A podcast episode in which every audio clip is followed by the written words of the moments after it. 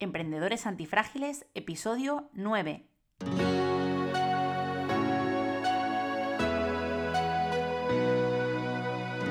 Hola, bienvenidos a un nuevo episodio de Emprendedores Antifrágiles, donde aprenderás cómo hacer crecer tu negocio a través de ejemplos reales de nuestros invitados emprendedores. Sacaremos a la luz la realidad sin edulcorar del emprendimiento y los negocios. Trataremos problemas reales que aparecen a la hora de hacer crecer un negocio, estrategias que no salieron del todo bien y sobre todo aprenderás cómo salir reforzado de estas situaciones y convertirte en un emprendedor antifrágil. Somos Lucía Ortega y Paco Lodeiro, fundadores de la consultora de marketing de crecimiento Ortega y Lodeiro. Si tienes un negocio o quieres emprender, te ayudaremos a mejorar tu visibilidad, confianza y conversión a largo plazo. Seremos tu departamento de marketing de crecimiento desde 500 euros al mes. Contacta con nosotros en ortegaylodeiro.com. Hoy tenemos a un invitado de super lujo. Nos acompaña Valentía Concia. Valentía es consultor y formador experto en crowdfunding, si todavía no lo conocéis. Ha escrito varios libros, entre ellos La Guía del Formador, que me hace especial ilusión porque yo la tengo firmada además, nada menos. Y además es podcaster, videoblogger y blogger, hablando sobre crowdfunding y emprendimiento. Bienvenido, Valentí. Hola, ¿qué tal? Muchas gracias por invitarme y por compartir este momento con vosotros y vuestra audiencia, que será genial. Gracias a ti por, por aceptar nuestra invitación, Valentí. Eh, hoy vamos a hablar, bueno, queremos que nos cuentes un poco tu historia, tu evolución como emprendedor, tus inicios, qué te has ido encontrando por el camino. Entonces, si te parece, de, pues te vamos a preguntar cómo es tu día a día como emprendedor. Pues bueno, la verdad es que es muy graciosa esta pregunta porque con esto que hemos vivido últimamente, ¿no? que la gente ha estado trabajando desde casa muchos meses, eh, yo no noté cambios porque llevaba ya bastante tiempo trabajando desde casa. He hecho de todo, pero mi día a día actual em, es, estar en casa, básicamente porque yo tengo dos funciones principales, que es la función de consultor y la función de formador, y las dos las hago telemáticamente.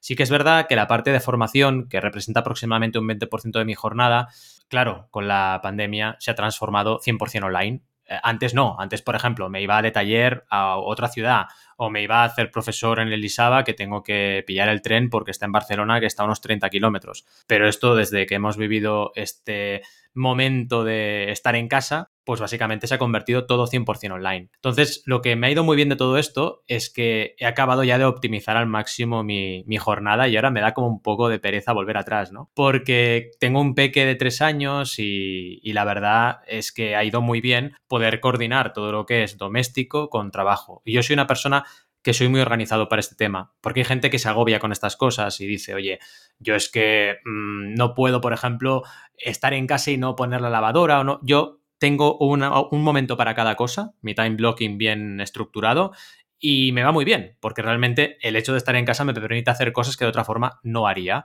y he visto mucho más a mi hijo todos estos meses. Así que muy bien, y mi día a día básicamente es estar en casa delante del ordenador, y ya digo, o consultoría o formación o crear contenido, que ya lo has hecho tú misma. Es verdad que soy creador de contenido diariamente, eh, tanto en mi canal de YouTube como en mis podcasts y también en mi blog.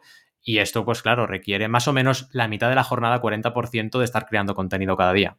¿Y utilizas así alguna herramienta especial para organizarte? Bueno, mencionas el time blocking. Mira, no, te iba a contar que soy bastante minimalista con las herramientas. Además, luego os contaré, pero tengo un eh, equipo de mastermind bastante potente a mi alrededor y uno es el equipo del podcast No Tenemos Jefe, que son Roberto Aresena, Adrià Tarrida y, Alberto González. Y ellos están todo el día descubriendo herramientas y yo me quedo con muy poquitas, ¿no? Porque soy muy minimalista y para el time blocking uso Google Calendar y punto. O sea, es mi calendario de Google y ya con todos los bloques y no me hace falta nada más que eso. Y la verdad es que va muy bien porque ya me va enviando las notificaciones a mi correo, que es mi gestor de tareas, y yo sé lo que me toca hacer a, continuación y, e intento respetarlo al 100%, todo lo que pueda. Y, bueno, hablando de, tus, de tus hábitos, de tu vida, porque nos comentaste que no viste mucha diferencia respecto antes de, pues, del confinamiento, em, pero quería preguntarte, porque yo esto sí que, por ejemplo, no te tengo tan fichado, si siempre fuiste emprendedor, si, si trabajaste por cuenta ajena,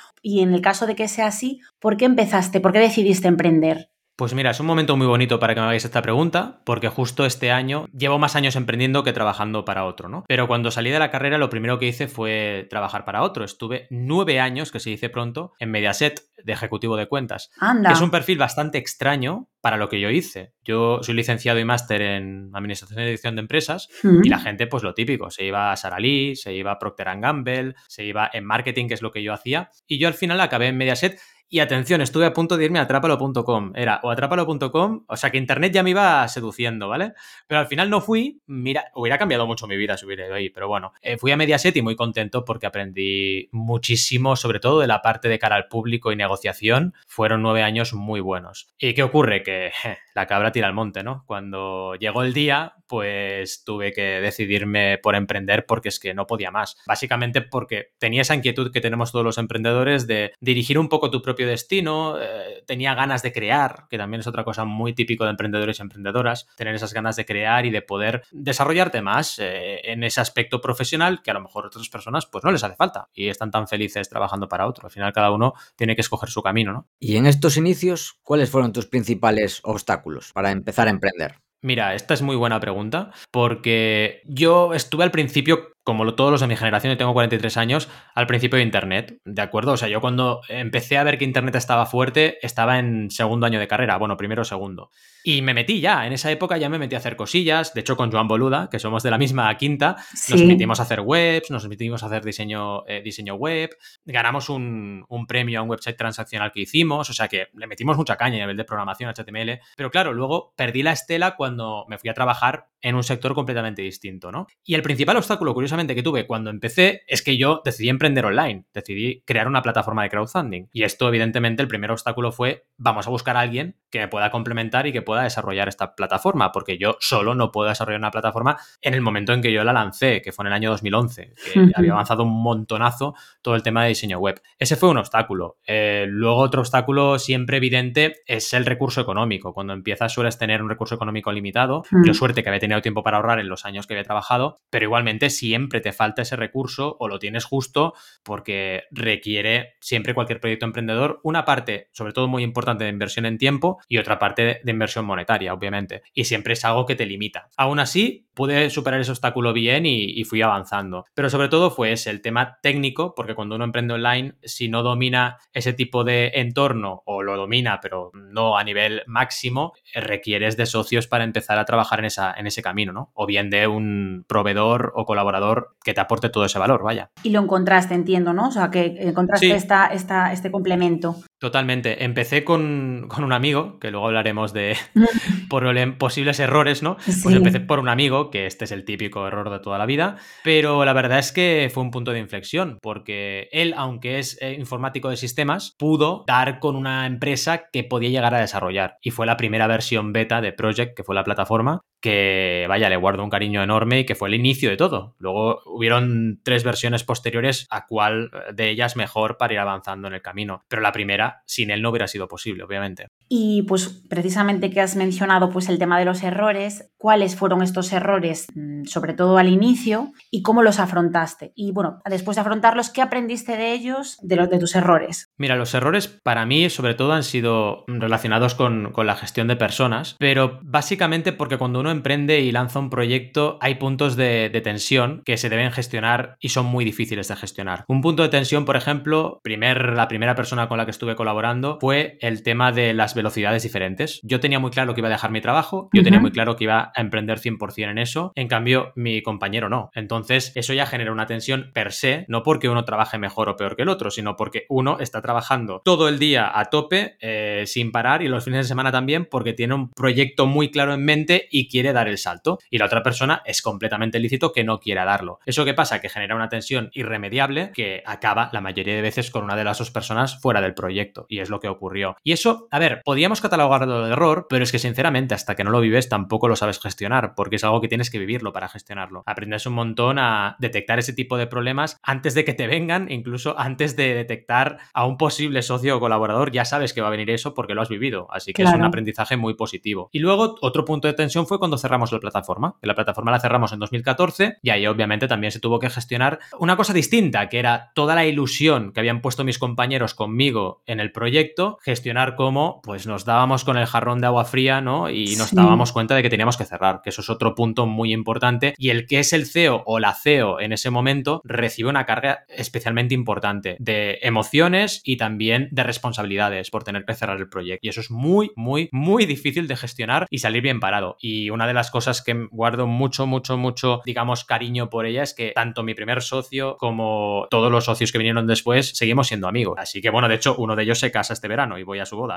Así que eso es muy, vaya, para mí es, tiene mucho valor, porque a pesar de todo lo pasado, seguimos estando allí como amigos, ¿no? Claro, de hecho, Tiba, justo cuando estabas comentando esto, se me venía a la cabeza que muchas veces te das cuenta de lo alineado que estás o, o de al final de las personas muestran su verdadero ser en los momentos más duros. Entonces entiendo mm. que si superasteis, a, pesar de que, bueno, pues este proyecto terminase ahí, pues que me parece súper positivo que, que, vosotros, vuestra relación, pues la tuvierais aparte y continuaseis con ella. Me parece genial, la verdad. Costó un poco, ¿eh? De hecho, fue un proceso, porque el primer momento, el punto de Big Bang, digamos, la explosión, es muy difícil que al día siguiente te llames para irte a tomar una cerveza, ¿vale? Muy difícil. Puede ocurrir, pero tienes que ser una persona muy fría. Y normalmente los emprendedores y emprendedoras tenemos nuestro lado bastante pasional, porque si no, no montaríamos negocios. Y eso cuesta un montón. Pero sí que lo importante es no romper nunca la baraja, saber que esa persona está ahí y luego con el tiempo ir retomando la relación. Y es lo que ha pasado. Y más allá de estos errores, ¿cuál dirías que es la lección más importante que has aprendido durante tu carrera como emprendedor? Pues la verdad es que lo he aprendido hace poco y la lección es saber parar e intentar trabajar menos horas. Mm. Em, yo creo que una de las cosas que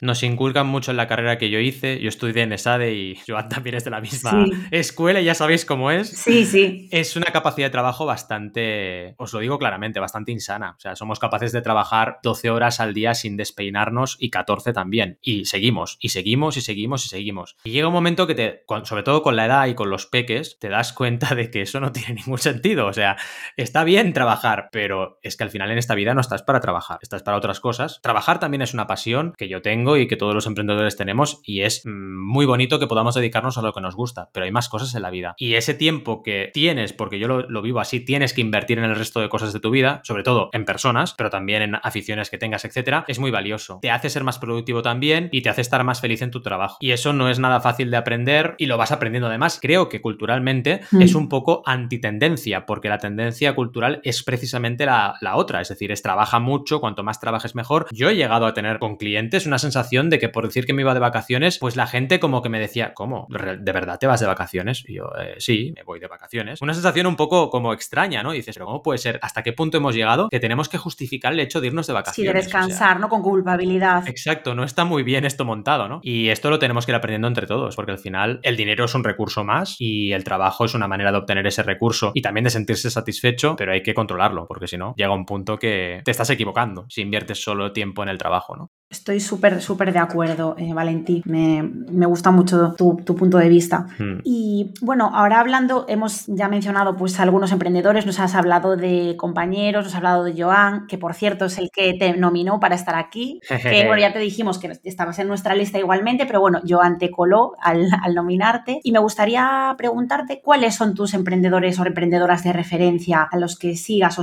eh, a las que sigas para, para inspirarte o a las que quieras parecerte algún aspecto? Mira, yo creo que al final, mira, os lo voy a contar de una forma muy, muy, muy curiosa. Yo soy muy melómano, ¿vale? Me encanta la música. Pero en la vida he pagado y creo que no pagaré nunca un meet and greet. O sea, yo no me voy a ir nunca a hacerme una foto con Kiss, aunque me encante Kiss, por poner un ejemplo, ¿no? ¿Por qué? Porque soy una persona que toma referencias, evidentemente, pero no endiosa a nadie. No me gusta endiosar a nadie. Y esto para mí es muy importante. Debido a que yo necesito que haya, ¿cómo te diría? Mis referentes son personas que yo respeto un montón. Y de las cuales al final lo que me gusta es que haya un intercambio. Que yo aprenda de ellas, pero ellos también aprendan de mí. Siempre intento buscar un equilibrio en todas mis relaciones. Y esto para mí es súper importante. Eso, por ejemplo, lo tengo con Joan, indudablemente. O sea, yo con Joan tengo el podcast Mecenas FM que grabamos los sábados y grabamos a partir de las 8, pero él y yo empezamos a hablar a las 7 cada sábado. Y tenemos una hora de mastermind y le damos vueltas a cosas. Y está súper bien porque al final es un equilibrio que tenemos él y yo de, vale, ahora tú me cuentas una cosa, ahora yo otra, ahora tú me ayudas aquí, ahora yo te ayudo allí. Y no solo es un tema, es un tema muy holístico, no solamente es profesional, es profesional y personal. Y me pasa lo mismo con todas las personas que tengo de, referencia, ¿no? También todo, todo mi ecosistema del podcast No Tenemos Jefe me pasa igual, con Alberto González y Roberto Aresena, que son mucho más jóvenes que yo, también les tengo de referencia, aunque sean mucho más jóvenes que yo, y, y con Adrià Tarrida también, que somos de la misma quinta, y la verdad es que los tres para mí son muy importantes. Y en esta época que hemos vivido, que yo creo que eso nos ha pasado a todos, nos hemos apoyado un montón unos con otros. Eh, a nivel de mujeres, porque me gustaría decir mujeres también, ¿no? Porque claro que tengo mujeres de referencia, pues seguramente, a ver, os diría, por ejemplo, a Eva Polío de Cocoro, que es una empresa buah, increíble y ella también es una persona increíble y muy trabajadora. Y también, aunque no sea emprendedora, mi mujer, porque aunque no sea emprendedora ahora, es una persona que ha estado muchos años autónoma y que ha estado dirigiendo un equipo y que se llama Carmina. Y ella, pues, me ha ayudado mucho a, a poner el trabajo en su sitio, ¿no? Porque es una persona que es súper apasionada por su trabajo, pero fíjate, ahora está en un trabajo funcionarial. Está en la Universidad Politécnica de Cataluña, en la UPC, ¿no? Y mira, súper contenta. Y esto es importante, que una persona que ha pasado por lo que tú has pasado haya decidido estar en un trabajo, digamos, menos emprendedor, por llamarlo de alguna forma, a cambio de tener un equilibrio, también te hace pensar y reflexionar mucho, exacto. Y te das cuenta de que sí, emprender sí, pero no a cualquier precio. Y cambiando un poco de tema, ¿qué herramientas consideras imprescindibles en tu día a día? Hmm. ¿Te has comentado alguna? sí. hice spoiler antes un poquito. Pero bueno, hay más, ¿eh? Porque el correo electrónico, sin duda, o sea, yo sin Gmail no puedo vivir, yo sin Google Calendar no puedo vivir, o sea, yo lo que no está en el calendario no existe, pero os digo que llego al extremo de que tengo todo lo personal allí. O sea, yo me voy de concierto y lo pongo. Tengo que llevar a mi hijo a la piscina y lo pongo. Todo, absolutamente todo. Lo tengo ahí planificado. Mi mujer a veces se enfada conmigo porque, por ejemplo, imaginaos que tenemos que ir a un sitio a las 10. Pues yo le pongo los traslados antes. O sea, si tenemos que ir a las 10, tenemos que ir a las 9 y media o a las, o a las 9 y cuarto o a las 9 de casa. Y, ah, que me agobias. Ya, pero es que tenemos que salir, ¿no? Pues mejor tenerlo ahí y saber cuándo tenemos que salir, ¿no? Y en ese sentido, yo tengo, soy, soy Capricornio y Géminis, ¿vale? Ascendente Géminis. O sea, que soy una persona que tiene su parte creativa, pero también tiene su parte cerebral a lo bestia, ¿vale? Y entonces, claro, hay cosas que me pillas que soy muy cuadriculado y cosas que me pillas que soy súper bohemio, ¿vale? Súper curiosa mi personalidad en ese sentido, ¿no? Pero además, claro, ¿qué más herramientas uso? Todas las plataformas de crowdfunding que trabajo. Claro. Yo que sé, Berkami, eh, que se escribe con V y con K, pues plataforma que uso cada día, Kickstarter también, Indiegogo también. Todas las plataformas que uso con mis clientes son herramientas imprescindibles para mí. Y luego, claro, obviamente, mi web y mi WordPress y todo lo que tengo allí, pues también estoy cada día. Ahora, mira, mientras hablo con vosotros, tengo, estoy mirando todas las eh, pestañas que tengo fijadas en mi, en mi Google Chrome, ¿no? Google Chrome sería también otra herramienta, pero vaya, eh, Google Drive también lo uso un montón. Yo todo uso, uso las herramientas de Google para todo. Y, una última cosa que os diría es una hoja, de cálculo que tengo que me sirve para controlar, es como mi CRM, que también es un, Google Sheet. Que bueno, he mirado mil veces herramientas de CRM, ¿eh? porque yo de CRM ya lo estudié en la carrera y sé lo que hay, pero es que, ¿qué queréis que os diga? Es que yo me basto y me sobro con una hoja de cálculo. Ya veis que a veces soy un poco rudimentario, pero es que es lo que me va bien. De momento, claro, el día que me venga una super herramienta que lo tenga todo, pues ya me lo plantearé, ¿no? Pero siempre me pasa con las herramientas que como que te cubren un área, pero te fallan en otras, ¿no? Y entonces dices, bueno, para eso me quedo con lo que estoy, siempre me pasa igual. Claro, bueno, sobre todo,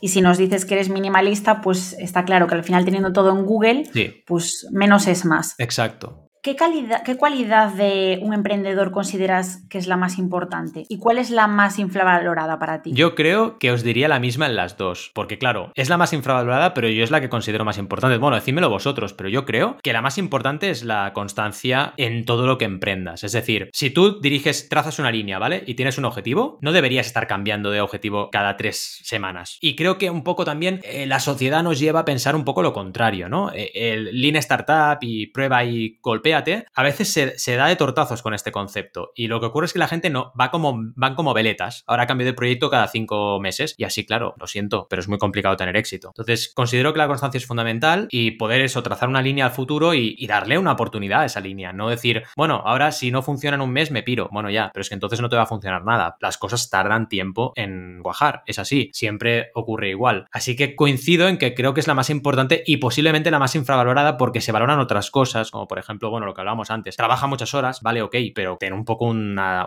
línea trazada a nivel estratégico, porque si no, te va a servir de poco las horas que dediques, ¿no? O por ejemplo, lo típico de tener esa capacidad de conseguir rondas de inversión, me parece muy bien, pero si luego no eres constante en tu trabajo, te vas a gastar todo el dinero y no va a funcionar para nada, ¿no? Es decir, que creo que hay otras cualidades que están popularmente más valoradas, pero no son para mí las más importantes, al menos para mí, claro. Sí, está claro que la constancia, desde luego, la soporta a todas, porque sin constancia, las demás se quedan cojas. Yo lo veo así. Y es lo que más me ha funcionado a mí, claro. Pensad que yo siempre hablo sobre mi experiencia. Yo al final me acuerdo siempre, y ahora últimamente lo estoy comentando mucho, leí el libro de Risto Mejide de Urbrands, que no sé si habéis leído cosas de marketing de él, pero es muy crack. Y Urbrands habla básicamente de crear tu marca personal como si fuera una ciudad. Y en la, creo que es en el preámbulo, no sé cuándo lo, lo dice, pero dice que él solo sabe hacer una cosa bien y es trabajar. Y yo me siento muy identificado con esa frase. O sea, Risto, en definición del mismo, es un currante. Yo me siento igual de... Al final, mi éxito, si se puede llamar de algún modo, está basado en trabajar y punto. Sí que es verdad que tienes que tener un poco de visión, estoy de acuerdo, vale, escogí el crowdfunding por algo, tuve algo de visión, ¿no? Pero sí, yo he visto mucha gente muy buena, muy talentosa, meterse en el mundo del crowdfunding y dejarlo porque, bueno, porque como no estaba con un Maserati en la puerta, pues lo dejó, ¿sabes? No sé, creo que hay que ser un poco más apasionado y también constante con lo que te gusta, ¿no? Yo quizás aquí matizaría que hay que ser constante con el objetivo, pero ser flexible en los medios y votar un poco en la forma que hacen las cosas, ¿no? Cierto, sí que es verdad. 100% de acuerdo contigo. Sí, sí, porque es claro, es verdad que en el camino te encuentras muchos obstáculos que tienes que salvar. Claro, constante no significa darse de cabezazos contra una pared, 100% de acuerdo contigo. Sino cuando te encuentras un muro, lo saltas o lo que sea, o, lo, lo, pasas por debajo con un pico y una pala, ¿sabes? Pero haz algo con el muro, no te des de cabezazos porque eso no tiene ningún sentido. Claro, hemos visto ambos, hemos visto gente muy poco constante, en plan que a la mínima pasa y dice, nada, esto ya es imposible, y otra gente que sigue con una estrategia que si bien el objetivo tiene sentido y el negocio tiene sentido, pues por ejemplo, buscar visibilidad en Twitter o en Instagram, cuando igual si se pusiera a generar el mismo contenido en otras plataformas, podría multiplicar su éxito igual por 100. 100%, no, no, y en ese sentido sí que soy muy flexible yo, ¿eh? Por ejemplo, el hecho de cerrar una plataforma y dedicarme a la consultoría de crowdfunding es una muestra de flexibilidad, es decir, vale, mi objetivo era crowdfunding, pero si la plataforma no iba, tenía que dejarlo y buscar otra manera de conseguirlo. Y lo con las redes sociales igual, ¿eh? ahora estoy muy enfocado en YouTube, pero he pasado por muchos, eh, por muchas redes y muchos contenidos. Y YouTube me está funcionando súper bien. Y lo que tú decías ahora, el mismo esfuerzo enfocado en una red o en un tipo de contenido que no me fuera bien, no estaría dando los resultados que está dando en mi, mi video marketing. Bueno, la siguiente pregunta ya la contestaste un poco, pero creo que la puedes complementar un poco más, que es si tienes socios, ¿por qué y cómo os organizáis? Puede ser socios o puede ser otro tipo de colaboraciones. Claro, yo socios ya no, desde que, bueno, perdón, ahora me autocorrijo, porque sí que tengo socios, ahora os explicaré, pero a ver, quiero decir, socios en, mi marca personal, por así decirlo, en manaco.com no tengo, así como por ejemplo en Project sí que tuve socios en la plataforma, pero eh, de hecho hace relativamente poco, hace ahora un año, entré de socio en un proyecto que fue cliente mío, que es eh, Ullman. Bueno, digamos que empezaron siendo mochilas de cuero vegano, pero ahora son un montón de productos de cuero vegano, cinturones, por ejemplo, fundas para el portátil o el iPad y también también eh, tapetes para tu escritorio, entre otros que tenemos preparados. Así que sí que tengo socios, si lo, si lo llamamos por la palabra, pero un poco a lo que os referís vosotros, ¿no? Esos socios que son de proyecto principal y que tienes que organizarte con ellos prácticamente a diario, lo que más tengo son colaboradores. Entonces ahí sí, porque para los podcasts obviamente tengo a Joan y tengo a No Tenemos Jefe que tenemos que colaborar. Eh, por ejemplo, busco muchas colaboraciones en mi canal de YouTube entrevistando a gente y ahí buscamos herramientas para organizarnos también. Y también en la parte de generación de contenido para mis clientes tengo colaboraciones para crear contenido audiovisual y contenido gráfico con profesionales con los cuales también nos organizamos por nuestros propios canales. Sobre todo, usamos mucho WhatsApp barra Telegram, depende del grupo, para organizar un poco las tareas y luego también tiramos mucho de Drive y de todas las herramientas de Google para organizar archivos, por ejemplo, escaletas, etcétera. Esto en No Tenemos Jefe lo hacemos siempre así y funciona muy bien. Y básicamente todos somos un poco de la misma escuela, trabajamos de una forma bastante parecida y lo que os decía antes también, la parte de No Tenemos Jefes es muy divertida porque van saliendo nuevas herramientas y las vamos usando algunos. Yo, por ejemplo, hace poco descubrí Figma y me está yendo de maravilla para todo lo que es gráficas de cualquier tipo en mis contenidos. Es una herramienta, es como una especie de Photoshop eh, online, por llamarlo de algún modo, por capas y es increíble, totalmente gratuito y yo es que si pudiera pagar, pagaría, porque me parece una herramienta increíble, alucinante y además súper rápida de carga. Y yo soy muy fan de todas las herramientas online. ¿eh? Todo lo que no me tenga que descargar, hoy en día creo que es el futuro y esta herramienta Figma la recomiendo un montón. ¿Cómo se escribe? F-I-G-M-A. F-I-G, sí, FIC-M-A, sí, exacto. Yo es que he visto, em, o sea, me han pasado de proyectos cosas hechas con Figma, pero yo nunca lo, nunca lo había utilizado. Pero ya me pica la curiosidad ahora ya que me estás diciendo esto. Mira, boluda, Joan tiene un curso. Es que es brutal porque, yo qué sé, te descargas una imagen y la insertas en Figma y ya te hace una capa por sí mismo. Ah, qué guay. Y es genial porque... Muy intuitivo, ¿no? Claro, ya puedes ahí jugar. Si quieres hacer una portada, pues te haces un rectángulo del tamaño de lo que sea y ya pones otra imagen, agrandas. Eh, es una pasada. Paleta de colores está súper bien, la verdad.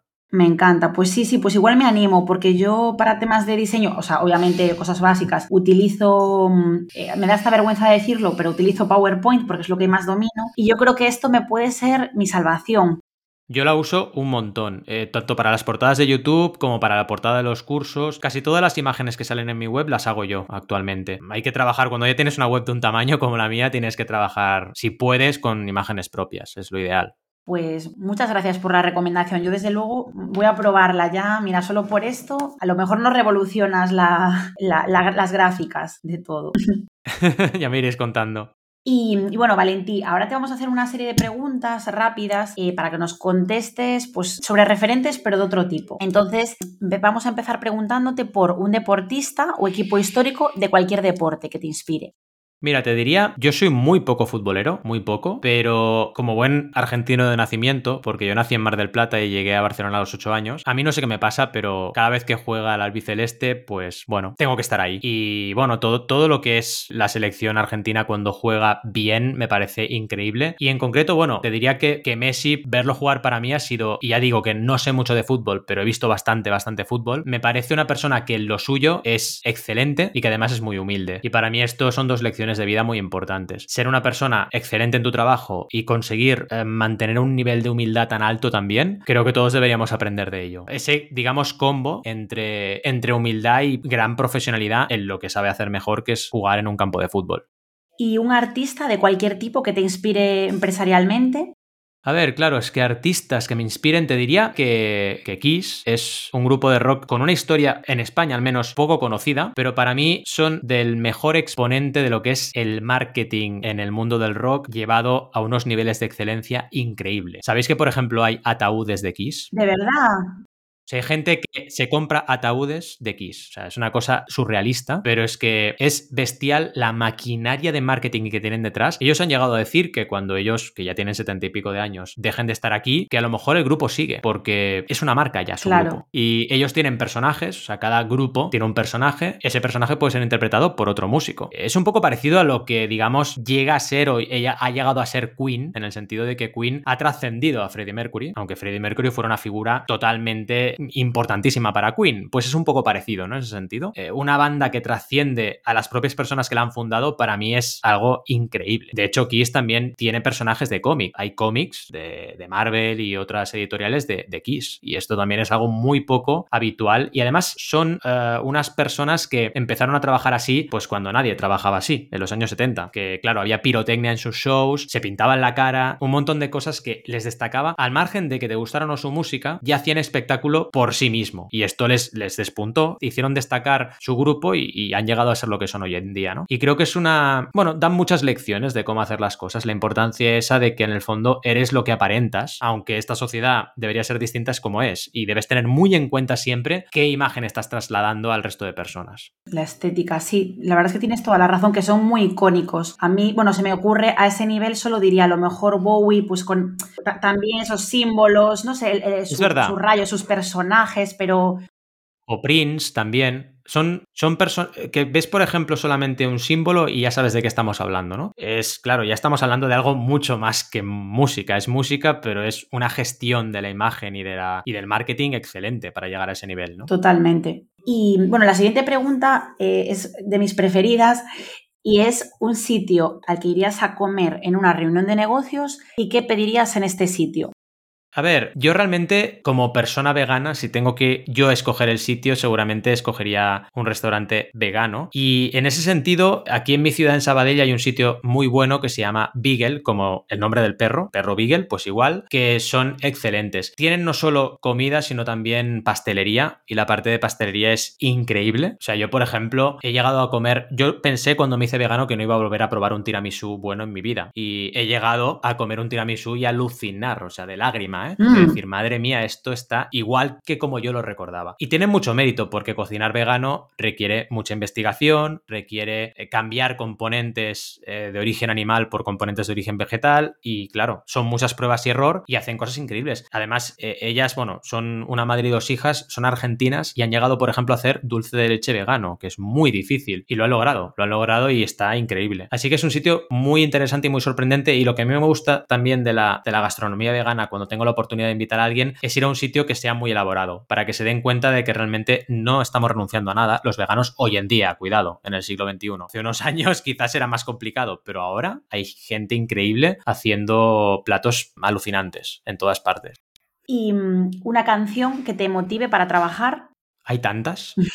Yo es que estoy todo el día, o sea, si no estoy evidentemente en reunión o formación o no sé, es muy raro que no esté con Spotify y escuchando algo, ¿no? Y mira, para ver un poco lo último que he escuchado, para que veáis un poco si me voy, es que estoy haciéndolo ahora mismo. Mira, por ejemplo, he tenido el honor de escuchar esta mañana la banda sonora de Cobra Kai de Netflix porque es muy, muy, muy rockera brutal, me encanta. Brutal, es increíble. he escuchado algo que os sorprenderá porque ya me parecía que solo de rock vivo, pero no. He escuchado el Live 2007 de Daft Punk, que es un discazo increíble, o sea, es brutal. Y mira, eh, luego, claro, si vas para abajo ya te encuentras lo que, lo que me tira más, ¿no? Iron Maiden, Judas Priest, estas cosas, ¿no?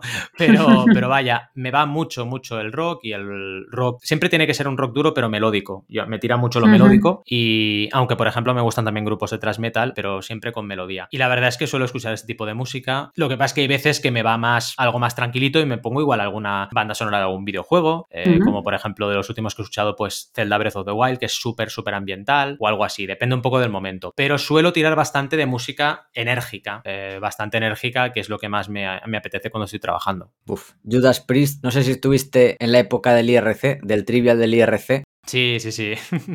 Quien lo montó, ese sí que era fan. Yo cada vez que me hablan de Judas Priest, pienso, porque nunca, bueno, yo nunca fui fan de Judas Priest, no, no, sabía qué grupo era. No, se lucía. ¿Tú estuviste en el IRC? Eh, sí, pero muy poco, muy poco. O sea, ya de refilón y era bastante pequeña. O sea, no, no, no soy consciente de eso. O sea, porque Valentín sabe de lo que hablo y ahí seguramente mucha gente también, pues había una especie de trivial en el IRC y te hacía preguntas de quién es la canción no sé qué y todas era Judas Priest. la respuesta era Judas Priest en todo.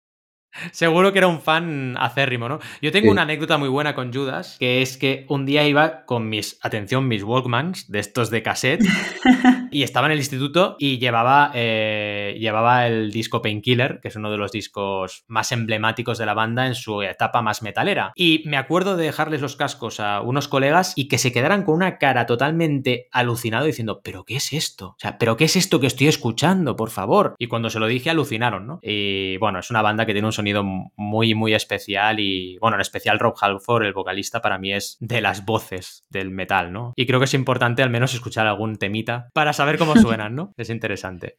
Yo me estoy apuntando todas las referencias, así que... Bien, bien. Te veo metalera próximamente. Eh, continuando pues con las artes escénicas, eh, cuéntanos una película o serie que recomendarías a emprendedores.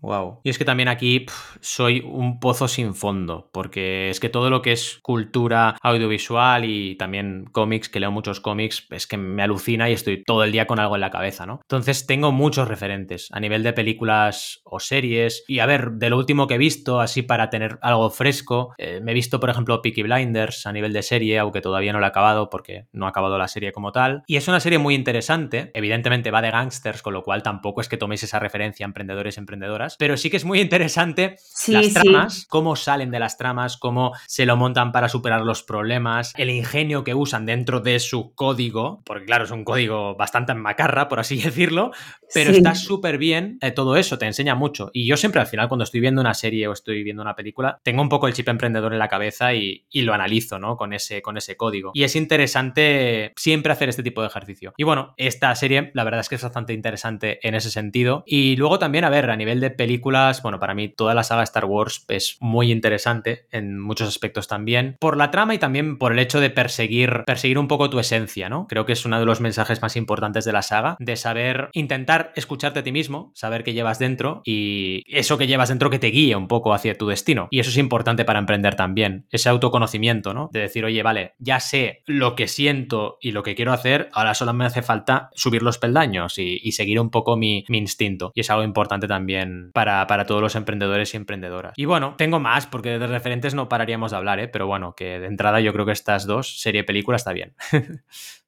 Bueno, te iba a decir, es que no me las esperaba para nada. ¿Nos puedes decir así alguna más? Porque yo creo que nos vas a seguir sorprendiendo seguro. seguro, seguro. A ver, no sé, a nivel de serie así mitiquísima, de animación japonesa, que es una de las cosas que me gustan un montón, pues a ver, os diría, por ejemplo, así sorprendente, pues Ghost in the Shell Standalone Complex, que es una serie bastante friki, pero muy interesante de ciencia ficción, y es muy interesante las tramas que tiene, bueno, es una serie policíaca, pero ambientada en el futuro, y sobre todo está muy bien a nivel las reflexiones que hace sobre lo que es el ser y sobre lo que es, porque ya conoceréis Ghost in the Shell por la película reciente de persona física, digamos, pero claro, la serie de animación y sobre todo el manga es mucho más profundo. Y es muy interesante también, pues bueno, todas las tramas que hay y, ese mm, aspecto más espiritual de, la serie, que lo puedes ver en esta, en esta serie de animación, que es la Standalone Complex, porque hay varias, ¿eh? Está en ah, está muy, muy bien. Y es bastante friki, pero, pero interesante. Y otra cosa interesante, bueno, mira, hace poquito vi la película de Once Upon a Time in Hollywood, la última de Tarantino. Ay, sí, yo también la vi justo la semana pasada. Y también me gusta mucho la lección, la lección de DiCaprio, ¿no? DiCaprio, el personaje, el arco argumental de DiCaprio, me parece muy interesante a nivel emprendedor. Porque sin entrar en spoilers, es un actor venido, venido a menos. Y toda esa lucha que tiene interna me parece bestial y me parece muy de emprendedores cuando estamos hechos polvo, ¿no? De decir, no, no puedo, no sé qué, no voy a conseguir nada. Y esa lucha que tiene él internamente, además que es un actorazo este tío. Que por cierto, yo no soy de los típicos tíos que valoran a DiCaprio desde desde que hizo las películas, digamos, más adultas, sino que yo este tío ya me empezó a parecer interesante en Diario de un Rebelde, ¿sabes? Y en Romeo y Julieta, por ejemplo. O sea, yo ya le veía las gracias a este actor desde el principio, que mucho tío dice, ah, sí, DiCaprio, sí, ya, pero antes decías que, era solo una cara bonita, ¿no? Y no, no, no, yo siempre he pensado que es un actorazo y vaya, lo demuestra cada película que saca, sin duda. Pues nada, muy, muy, muy, guays las respuestas, Valentín. Y ya para terminar, ya, digo, no sé cómo nos vas a sorprender en esta. Ya. aún tengo, aún tengo algo en la recámara, ya verás ya. Para rematar, un hobby para desconectar del trabajo. Pues bueno, aparte de salir a correr, que yo no lo considero un hobby, porque yo estos que dicen de, ah, yo disfruto mucho corriendo, yo no disfruto, yo corro porque tengo que salir a correr. Y además desde hace muchos años, ¿eh? desde que tenía 14, pues salgo. Con mi padre empecé y vaya, pero lo hago porque tengo que hacerlo, porque creo que es importantísimo para mantenerte equilibrado, ¿no? Pero hobby como tal, te diría videojuegos. Yo me encantan los videojuegos. He pasado épocas de todo, pero sinceramente, los últimos 15 años de mi vida tienen una parte importante en mi vida. Me encanta porque me desconecto de verdad. O sea, yo jugando videojuegos, además soy, soy jugón de esos videojuegos con trama, los típicos videojuegos que son como una película pero vivida por ti, digamos, ¿no? Sí. Sobre todo de RPGs, role-playing games, a veces más ambientados en estética manga, a veces menos, pero me encanta eso, me encanta el rollo de llevar un personaje, de ir aumentando sus, sus capacidades y características, de mucho diálogo, de descubrir aventuras, tierras diferentes y claro, me desconecto 100%. Lo que pasa es que tengo que tener mucho cuidado porque no me gusta que uno de mis hobbies me absorba más que el resto. Y por ejemplo, me encanta leer, ya os lo he dicho, me encanta ver pelis también, me gustaría tocar más la guitarra de lo que la toco porque la toco poco. Y ese es mi problema ahora, porque siendo padre, pues yo siempre digo que los slots de ocio se reducen a uno. Y además ese uno tienes pocos minutos. A veces tienes 20 en un día minutos, a veces una hora con suerte, pero es poco tiempo. Bueno, poco a poco luego vas descubriendo o redescubriendo otros hobbies, ¿no? Pero ahora sí que me encanta, pero tengo que controlarlo para poder hacer otras cosas, básicamente.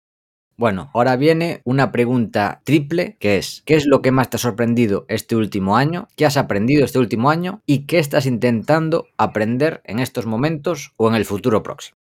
A ver, lo que más me ha sorprendido este último año, yo os diría que es lo fácilmente que al final nos hemos adaptado a trabajar en plan teletrabajo, pero, pero, espera, que sigue, sigue, la siguiente parte.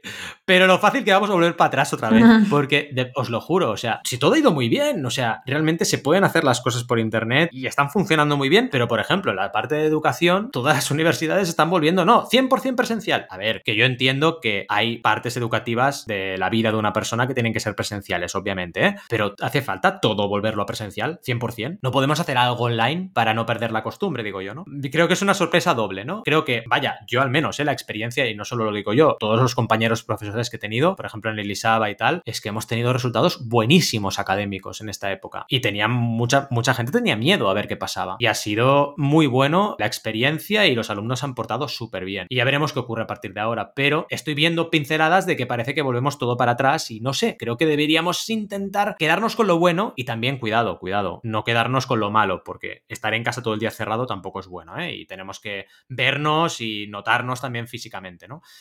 Aprendizajes. Bueno, es que con un peque de tres años se aprende cada día. Entonces, yo te diría que estos últimos tres años es que cada día aprendo con Arán una barbaridad, ¿no? Y muchas cosas he aprendido, sobre todo a ser padre. Y esto es una pasada. De las últimas, sobre todo lo que más aprendes es no solo a tener paciencia, porque yo soy una persona con mucha paciencia, sino también a, relacionarte con las personas pequeñas, que yo las llamo así, personas pequeñas, y darte cuenta de que son personas pequeñas, que no son niños, niñas en el sentido de, no, es que les falta, no les falta nada, lo tienen todo. Tienes que tener muy claro eso. Y una de las cosas que, unos pequeños trucos, ¿no? Que yo aprendí fue cuando le hables a un peque, eh, baja, baja tú, o sea, arrodíllate o baja para hablarle cara a cara. Sí. Y lo notas, si tú les respetas, ellos te respetan a ti. Y es importantísimo eso. Y claro, hay días cuando estás hecho polvo de hacer no sé cuántas horas de clase, cuántas consultorías, que te ponen a prueba. Y tienes que ser muy férreo a nivel de convicciones para no saltar y estar ahí controlando, ¿no? Y ese aprendizaje es muy valioso. Y bueno, aprendizajes mm, actuales y futuros, bueno, un poco os lo he dicho antes, sobre todo a nivel trabajo, que es un reto, os diría que constante, porque yo a la que me doy cuenta ya me estoy revolucionando y ya trabajo más de lo que debería. Entonces es todo el rato, venga, frena, venga, frena, venga, frena, porque si no me valentono y ya el time blocking de trabajo se me va comiendo lo. Y sobre todo es eso, el equilibrio mantenerlo cada día. Intento mantenerlo cada día. Y creo que te falta la última, bueno, la, última pregunta, ¿no? ¿Qué estás intentando aprender en estos momentos o en el futuro? Porque el equilibrio yo creo que ya lo tienes, por lo menos lo tienes interiorizado. Sí, sí, sí. A ver, aprendizaje para mí también es constante, en el sentido de que pensad que para formar hay que aprender. Bueno, esto ya lo sabéis vosotros, ¿no? Entonces yo estoy haciendo dos clases, bueno, de hecho una clase online a la semana y otro lo hace el profesor o profesora invitado o invitada, pero claro, en formaciones a, nivel universitario y otros niveles que también tengo varias colaboraciones, tengo que estar todo el rato aprendiendo para poder enseñar correctamente. Entonces, para mí el aprendizaje es constante y claro, enfocado en mi sector que es el crowdfunding eh, y es donde más evidentemente tengo que estar súper atento y una de las tendencias que más estoy ahora eh, trabajando y aprendiendo de ella es toda la parte fintech, que es súper, súper, súper amplia. De hecho, soy profe en el máster en blockchain y fintech del IBS. Y claro, eso me ha obligado en el buen sentido a, a meterme mucho, no solo en la parte de crowdfunding, que ya dominaba perfectamente, sino también en la parte más amplia de lo que es el movimiento fintech. Desde la perspectiva del marketing, que es la que más me interesa a mí, no la financiera. Entonces es interesante ver también esa, esa cara de la moneda. Pues bueno, mi, siguiente pregunta, te, has adelantado un poco, que era precisamente cuáles crees que van a ser las grandes tendencias en tu nicho. Eh, entiendo que mm, consideras que va a ir por ahí, por el tema fintech, o crees que pueden venir otras tendencias, iba a decir al crowdfunding, pero bueno, también al emprendimiento. Mira, en crowdfunding lo tengo muy claro, o sea, una de las cosas que ya está pasando, de hecho ya hay eh, anuncios de que en el año 2025 el crowdfunding va a ser una industria muy grande. Yo creo que todavía nos falta, todavía nos falta el acelerón, ¿eh? Fijaos lo que estoy diciendo, llevo 10 años en esto y todavía no hemos acelerado. Y se ve que el acelerón viene ahora, viene de por todo lo que ha pasado, de según dicen los analistas, de aquí a 2025 va a haber un crecimiento bastante bestia. Y sobre todo viene por un tema importante en crowdfunding, que es que la gente se ha dado cuenta, por fin, de que el crowdfunding no es, eh, sobre todo en la modalidad de recompensas y de inversión, una herramienta de financiación, sino que es una herramienta de marketing. Y esto, cuando la gente lo entiende, se da cuenta de que esto es una validación de mercado, es una herramienta para crear comunidades alrededor de los proyectos, es una herramienta para hacer marketing relacional con tu audiencia y esto es bestial en todos los sentidos. A nivel de herramienta de marketing es una cosa increíble. Pensad que el crowdfunding de recompensa para situar a la audiencia es una preventa mm. en esencia, pero es una preventa en la cual estás creando algo nuevo, si lo haces bien, es decir, creas un producto nuevo con tu audiencia y se lo prevendes para luego poderlo producir. claro, ese concepto, cuando lo descubres y entiendes que no solamente es dame dinero, sino que es qué tengo yo que ofrecer a mi audiencia, cambia mucho la perspectiva y, se convierte en una herramienta muy potente en una era en la cual tenemos que estar lanzando proyectos prácticamente anualmente, como mínimo, ¿no? Ir probando cositas, sacando proyectos y esto es muy interesante como herramienta. Y a nivel de tendencias veremos que las plataformas van a crecer mucho en herramientas porque ya está pasando, las principales plataformas están invirtiendo mucho en desarrollo de herramientas internas, pero también habrá gente que montará su campaña en su propia web y también marcas, y esto está pasando cada vez más, que hacen crowdfunding. De hecho, de las últimas grandísimas que han hecho crowdfunding es Amazon. Amazon sacó tres productos por crowdfunding hace unos tres meses y bueno, validó y empezó a producir uno de los tres, que fue el que tuvo éxito, que era una impresora portátil muy pequeñita. Y bueno, es lo que vamos a ver en Amazon pronto porque lo ha decidido la gente, básicamente. No sabía. Mm, sí, sí, está muy bien. Era una convocatoria que se llama Build It. La tengo en mi web, ya os pasaré el enlace y está súper, súper, súper interesante. Pero bueno, digo Amazon por decir una, pero es que Xiaomi hace crowdfunding, Hasbro hace crowdfunding, Lego hace crowdfunding, Segway barra Ninebot hace crowdfunding. Es constante ya. Todas las marcas están ya metidas en el, en el tema. Bueno, no todas, pero muchas. Muy interesante. Sí, me tengo que meter en el de Xiaomi porque yo soy súper fan de Xiaomi. Eh, Paco lo sabe. Pues no paran, ¿eh? Jo, qué guay. Sí, de hecho tienen. Claro, lo que pasa es que su, su plataforma es China Claro, por eso no me había enterado yo. Se llama Yupin y solo está en China. Sí, en Indigo encontrarás cosas, ¿eh? Porque tienen partner con Indigo y van sacando cosillas por ahí también. Bueno, Valentín, tú que eres una persona inquieta, aunque intentes controlarte, estoy seguro que tienes algún proyecto en mente para los próximos años. ¿Puedes contarnos algo?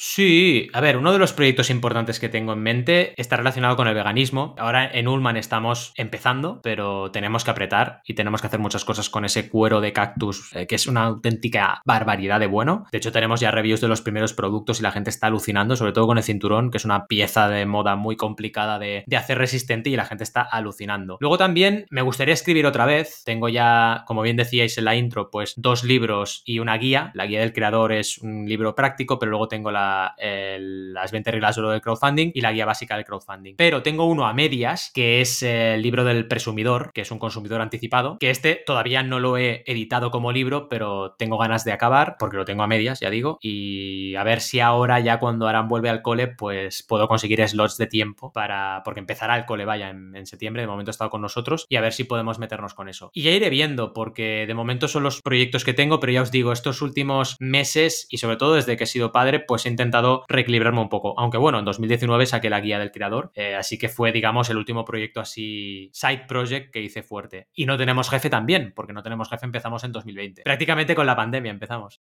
Sí, eh, lo vi. De hecho, eh, antes de entrevistarte, pues me leí tú sobre mí de tu web y vi que empezasteis el 1 de enero de 2020. O sea, parece que lo hicisteis adrede. Sí, sí. Sí. Casi adrede. Y oye, no hemos fallado ni una semana, ¿eh? Llevamos ya, ahora os lo diré, porque no, setenta y pico episodios, ahora os lo digo, y no hemos fallado ni una semana, o sea, ha sido increíble. El 75 es el último episodio y este miércoles sale el 76, así que bueno, ahí a tope. Bueno, sí, miento, paramos en agosto, porque una de las normas recientes en mi vida profesional es en agosto hacer vacaciones. Lo único que no hago es dejar de contestar el correo, porque si no, y el WhatsApp, porque si no los clientes me cuelgan, ¿no? Pero intento no ponerme reuniones y, y tampoco creo contenido nuevo, porque si no, no paro. Pues nada, Paco, tenemos que tomar nosotros también ejemplo y así, a topísimo.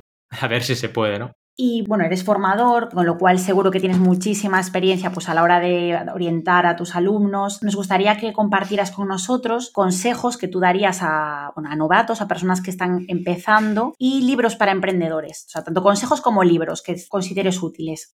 Pues mira, os diría de libros, hay uno muy interesante que me gustaría mencionar que se llama Factfulness, que además a mí me lo recomendó Adrià Tarrida, de Hans Rosling, que es un libro que te devuelve la esperanza por la humanidad, ¿vale? Lo que nos pasa mucho a los veganos es que nos rayamos mucho la cabeza y perdemos un poco la confianza en el ser humano, ¿no? Y este libro va muy bien para retomarlo y es interesantísimo porque te das cuenta de que en el fondo estamos bastante mejor de lo que pensamos, aunque nos parece que todo está fatal, en realidad no está tan mal. Y si miras los datos, y por eso el Factfulness, si miras los datos reales y los hechos reales, eh, la realidad es que nuestro mundo actual no está tan mal comparado con los mundos que hemos visto anteriormente. A nivel de, marketing, de verdad, leeros a Risto Mejide, os va a sorprender. O sea, sobre todo Urbrands, es un librazo y creo que ahora además es muy interesante que todos reflexionemos sobre nuestras marcas personales. Y él, vaya, si de algo sabes de marca personal, y es muy bueno. Y además escribe muy bien. Y es muy ameno de leer y es muy interesante. Luego, a ver, eh, aunque quede mal decirlo, el libro de Joan es bastante recomendable. Digo quede mal porque tenemos una relación muy estrecha, pero vaya, siempre lo recomiendo porque me parece interesante, el del 100 años todos muertos. Creo que es un libro muy interesante para... Porque además su acercamiento al tema, como el mío también, es muy, muy honesto. Y esto está bien porque te quita muchas tonterías de la cabeza, porque si no, acabas pensando que, que emprender es estar en Silicon Valley y levantar rondas, que me hace mucha gracia la palabra por levantar, yo no sé qué hacen, levantan bolsas de dinero o qué hacen, ¿no? Sí, sí. Pero bueno, hay más, hay más. Y sobre todo, lo más importante de emprender está dentro de ti, está en tu esencia y, en tu pasión. Y lo otro son cosas que van pasando alrededor, que evidentemente son oportunidades que tienes que aprovechar, pero, pero es importante conocerte a ti mismo y saber en qué vas a dedicar tu esfuerzo y tu energía. Y eso serían un poco tres opciones interesantes para esos primeros emprendedores y emprendedoras, vaya. Bueno, Valentí, para terminar, nos gustaría que nominases a un emprendedor o emprendedora que te gustaría que viniese al podcast. Si quieres más de uno, también, te lo permitimos, o un hombre o una mujer, lo que tú decidas. Mira, yo lo siento, pero todos mis compis de No Tenemos Jefe os los recomiendo. En especial, pero no por, por el hecho de que sean mejores o peores, por el momento vital que están teniendo a nivel emprendedor, os, recomendaría a Roberto Aresena, que es el CEO de, de Ullman, porque, bueno, os va a sorprender mucho, sobre todo toda su parte vegana y filosofía de vida, y evidentemente relacionado con el proyecto. Y con Adrià Tarrida también podéis aprender un montón, porque es un tío que a nivel de, de proyectos con valores sabe un montón, lee mucho, pero mucho me da mucha envidia sana la capacidad que tiene de leer y sabe mucho de todo. Entonces creo que es un tío que os recomiendo que tengáis una, una charla con él y además está viviendo en UK y eso también le da una perspectiva bastante interesante a nivel internacional, ¿no? Y podéis aprender mucho de él. Y me sabe mal no recomendar a ninguna emprendedora, pero bueno, os diría Eva, ¿eh? También de, de Kokoro, porque Eva Polio de Kokoro, vaya, es un perfil muy potente el suyo y, además Kokoro es una marca de ropa interior que ya sabéis que tiene la característica de absorber la, la menstruación. Es una ropa que empodera, una empresa que ha hecho ya dos campañas de crowdfunding y esperamos que pronto la tercera. Están muy, muy puestas en todo lo que es eh, innovación en todos los sentidos, en moda, pero también en maneras de llevar un negocio adelante. Y es muy recomendable también que echéis un vistazo a, lo que hacen y a ver si os interesa. Es que también me apetecía nominar a una emprendedora, no solo a emprendedores. No, genial. Yo, bueno, y además a Eva la conocimos en el evento eh, el, último que hicimos, ¿no? En el, último evento de marketing online, justo en Barcelona. Y, bueno, sí, la verdad es que yo no sabía, de hecho, hasta que, hasta que la, entrevistó yo, bueno, la entrevistasteis juntos, de hecho, porque la temática era de crowdfunding, me acuerdo, y yo no sabía que era una empresa española, ni mucho menos, porque, porque aparte el nombre, ¿no? No parece ni siquiera, parece como extranjero. Sí que es verdad. Me encantó, me encantó cómo, bueno, cómo contasteis esa historia, esa evolución, aparte que ella juraría incluso que estuvo como en varias etapas hablando con Joan, o por lo menos yo la sigo, ¿no? Desde que eh, a través de él y me encantó. O sea, me parece un ejemplo, la verdad, súper potente e interesante. Bueno, todos los que nos has dicho nos, vienen genial todos, pero bueno, lo de Eva me, hace ilusión porque aparte me, bueno, me encanta como, como concepto el invento que han hecho. Sí. La verdad. La verdad es que es un invento genial y además de eso tenemos que darle visibilidad a las emprendedoras porque no, como en muchas otras partes de nuestra sociedad, pues no hay una paridad que debería existir y esto es debido a muchas cosas, a muchísimas, porque está por todas partes el problema, ¿no? Pero es interesante que muchas mujeres puedan verse reflejadas en, otras mujeres que sí que emprenden y, lo hacen con éxito, como Eva y todo su equipo, vaya. Mm, totalmente. Tema de referentes, yo siempre lo, comento con Paco, que creo que es súper inspirador, bueno, a mí por lo menos, ¿no? Que me encanta encanta ver a otras, otras mujeres de decir, mm. ostras, qué guay, qué tía más, pues más poderosa y qué, bien lo ha hecho, qué da gusto. Y bueno, pues eh, ya llegamos al final, Valentí. La verdad es que ha sido un súper gustazo. Se me ha pasado el tiempo volando, de verdad. Y te dejaremos ahora el micrófono para que saludes y para que hagas un poco de spam de valor de lo que te apetezca. Perfecto. Pues oye, mil gracias sobre todo a vosotros dos por la charla tan agradable y también se me ha pasado el tiempo súper volando. Y a la audiencia por estar ahí escuchándonos y, esperemos que, se hayan podido llevar cositas de valor, aunque solo sea una. Ya me doy por satisfecho. Y a ver, a nivel de spam de valor, que sepáis que si queréis saber algo de crowdfunding, me encontraréis en banaco.com con ubi2cs, que es la web de referencia, yo digo, en materia de crowdfunding, donde tenéis de todo. Tenéis tutoriales gratuitos, un montonazo. Pensad que hago tres vídeos a la semana en YouTube, aparte de un artículo bastante potente cada, cada semana. Y luego tenéis mis cursos online, que también podéis aprender un montón si ya queréis profundizar mucho. Y creo que es una herramienta básica, ya no solo porque yo me dedique a ello, sino por toda la tendencia que tenemos hoy. Es interesante que investiguéis sobre el tema y si queréis lanzar vuestros proyectos, os planteéis esta alternativa para, para poder, sobre todo, crear una comunidad alrededor de, de vuestros proyectos, que es lo más importante. Totalmente. Desde aquí lo recomendamos al 100% porque es lo que dices, es la referencia absoluta en España. Así que si estáis pensando un crowdfunding... Sin duda. Valentí es vuestro Gracias, gracias.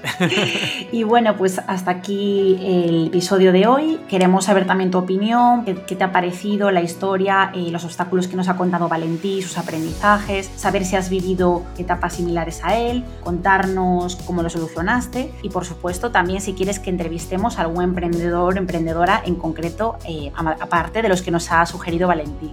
¿Te ha gustado el programa? Te agradeceríamos mucho que nos des tus 5 estrellas en Apple Podcast, tu me gusta en iBox, tu like en YouTube, que des al corazoncito en Spotify, ya que ayudarás a que este podcast siga existiendo y siga creciendo. Emprendedores antifrágiles, muchas gracias por escucharnos y hasta la próxima.